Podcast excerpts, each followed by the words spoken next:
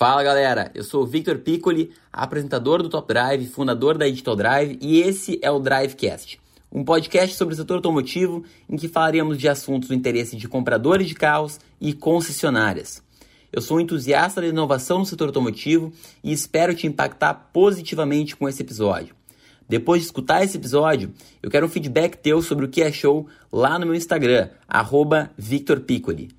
Me segue para mais conteúdos do setor automotivo. Ah, e só mais um ponto. Se você quer fazer parte de uma transformação no setor automotivo brasileiro, mande seu currículo para victor@digitaldrivebr.com.br.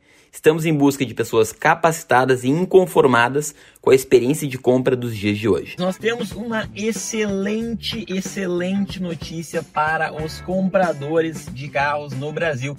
E eu fico muito empolgado com isso, pessoal, porque eu já falei que nós torcemos pela indústria automotiva brasileira, certo? E a gente está sempre muito atento ao que está acontecendo no mercado para a gente entender se é algo que vai prejudicar ou é algo que vai ser interessante para que a gente consiga também orientá-los da melhor forma possível.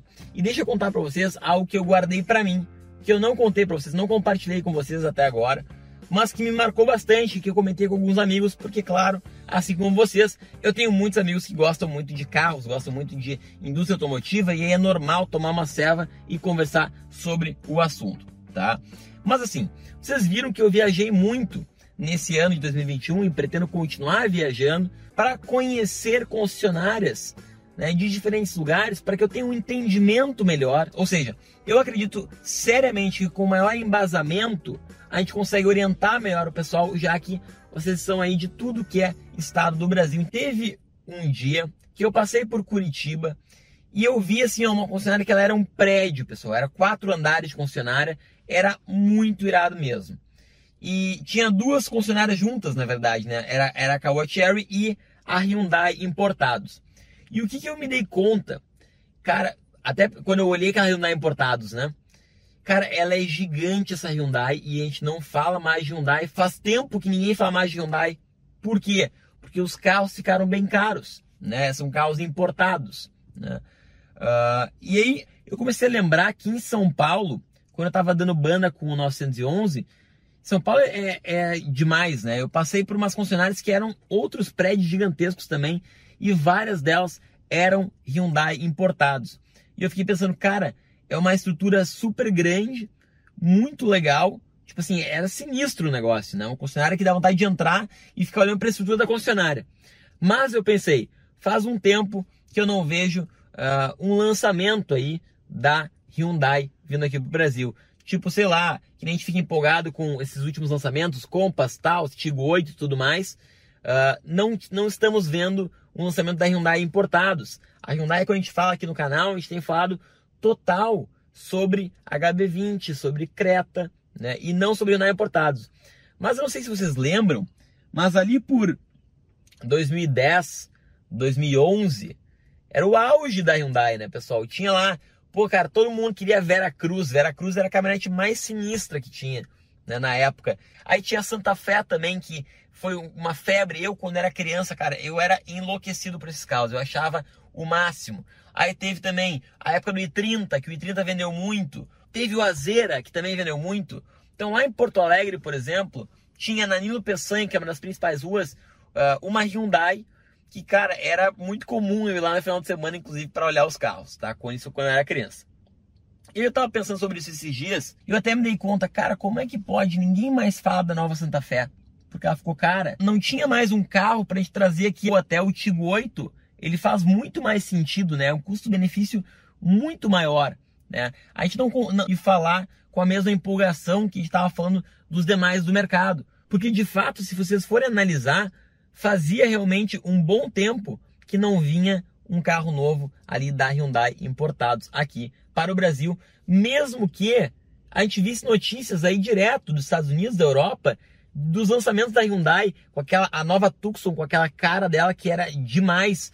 E quando eu vi o vídeo, até que o parceiro lá, o Ian, do Garage 2.0, fez da nova Tucson, eu pensei assim, cara, que carro massa, frente bonita pra caramba. Mas não vai vir pra cá, eu pensei, não vai vir. Com a Santa Cruz também, eu pensei, cara, que picape irada, mas quase impossível de vir pra cá. Por quê? Depois eu fui me dar conta que o motivo pelo qual a Hyundai Importados estava desse jeito se dá justamente por culpa da própria Hyundai Motors Global. Por quê? Porque a Hyundai Motors Global ela tinha um acordo de exclusividade de importação e fabricação de Hyundai importados aqui no Brasil com a Caoa. E esse, esse acordo entre eles era para durar 10 anos com renovação automática após 10 anos, certo?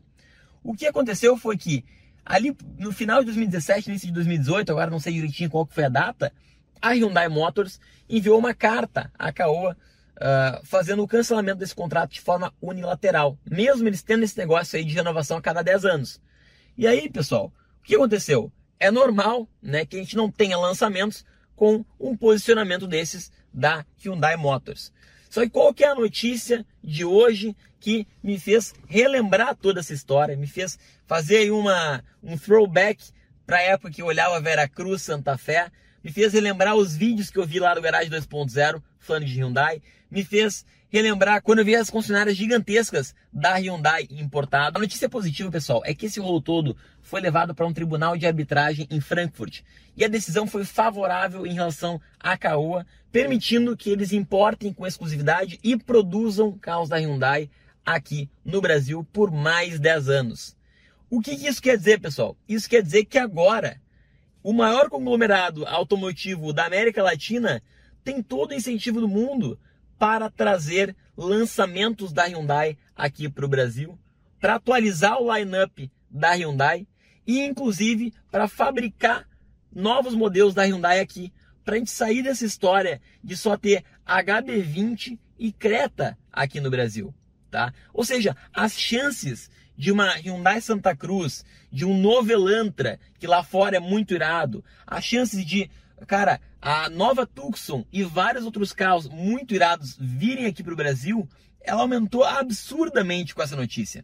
E se hoje nós temos Compass e Taos, né, com prazos de entrega super longos, porque eles são aí as estrelinhas do mercado, imagina que legal se a gente tiver também a possibilidade de ter um Hyundai que seja tão bom quanto para bater de frente ou até melhor, como era lá em 2000 e 8, 9, 10, 11 por aí. Ia ser muito bom para o comprador brasileiro. Então, ou seja, indo no contrafluxo, no contrafluxo total de tudo que alguns gurus, entendedores de teclado, apontam aí do setor automotivo, dizendo: ah, todas as montadoras vão sair daqui. Né? A gente vai ficar cada vez mais com carroças aqui no Brasil, cada vez mais com carros ultrapassados. Nós temos aí essa excelente notícia de que vai haver então um investimento, vai haver uma mobilização para uma revitalização dos modelos Hyundai aqui no Brasil, tá? Então eu achei muito legal isso aí porque era uma dúvida que eu tinha há muito tempo. Eu pensava, cara, mas como que a Hyundai importados está desse jeito hoje, né? Se eles já foram o que foram no passado. E mesmo pensando no sucesso HB20 e, e nesse modelo novo, no Creta e tal, uh, parece que realmente o auge do negócio foi lá na época da Vera Cruz, da Santa Fé e esses outros carros, tá? E pelo visto a gente tem chance aí de voltar a viver essa época em breve. Eu já trouxe aqui mais uma informação bem interessante, tá? Uh, com essa notícia, é muito provável que a empresa, a Caoa, né, tire do, do papel os planos de produzir novos carros da Hyundai, como por exemplo o Accent, que é como se fosse um um sedã compacto de entrada com motor 1.0 aspirado de 80 cavalos, ou seja, não é só carro caro, pessoal. Tem carro barato em jogo aí também, tem carro acessível em jogo também. Então, o Accent e também o novo Elantra. Então, eu acho que essa notícia foi realmente muito interessante para quem gosta de carro, para quem gosta da indústria automotiva, para quem torce pelos compradores, para quem torce para que os compradores tenham opções cada vez melhores dentro do mercado. Reforço que eu achei muito positivo porque eu apoio muito a indústria automotiva brasileira e eu sei que o Grupo Caoa, até questão de fornecedor de tinta, eles escolhem empresas brasileiras. Então, isso é bem interessante. Acho que vai dar uma boa movimentada no mercado e vai se refletir em opções interessantes para o teu bolso. Beleza? Se quer ajuda para comprar o teu próximo carro, independente do modelo, do próximo carro zero quilômetro, é só se inscrever no link que está na descrição para ter auxílio gratuito nesse momento tão complicado da indústria automotiva que nós estamos vivendo. Se você curtiu esse episódio, tira aí um print de onde estiver e me marca lá no Instagram, @victorpiccoli, que eu vou te responder para a gente seguir o papo sobre isso.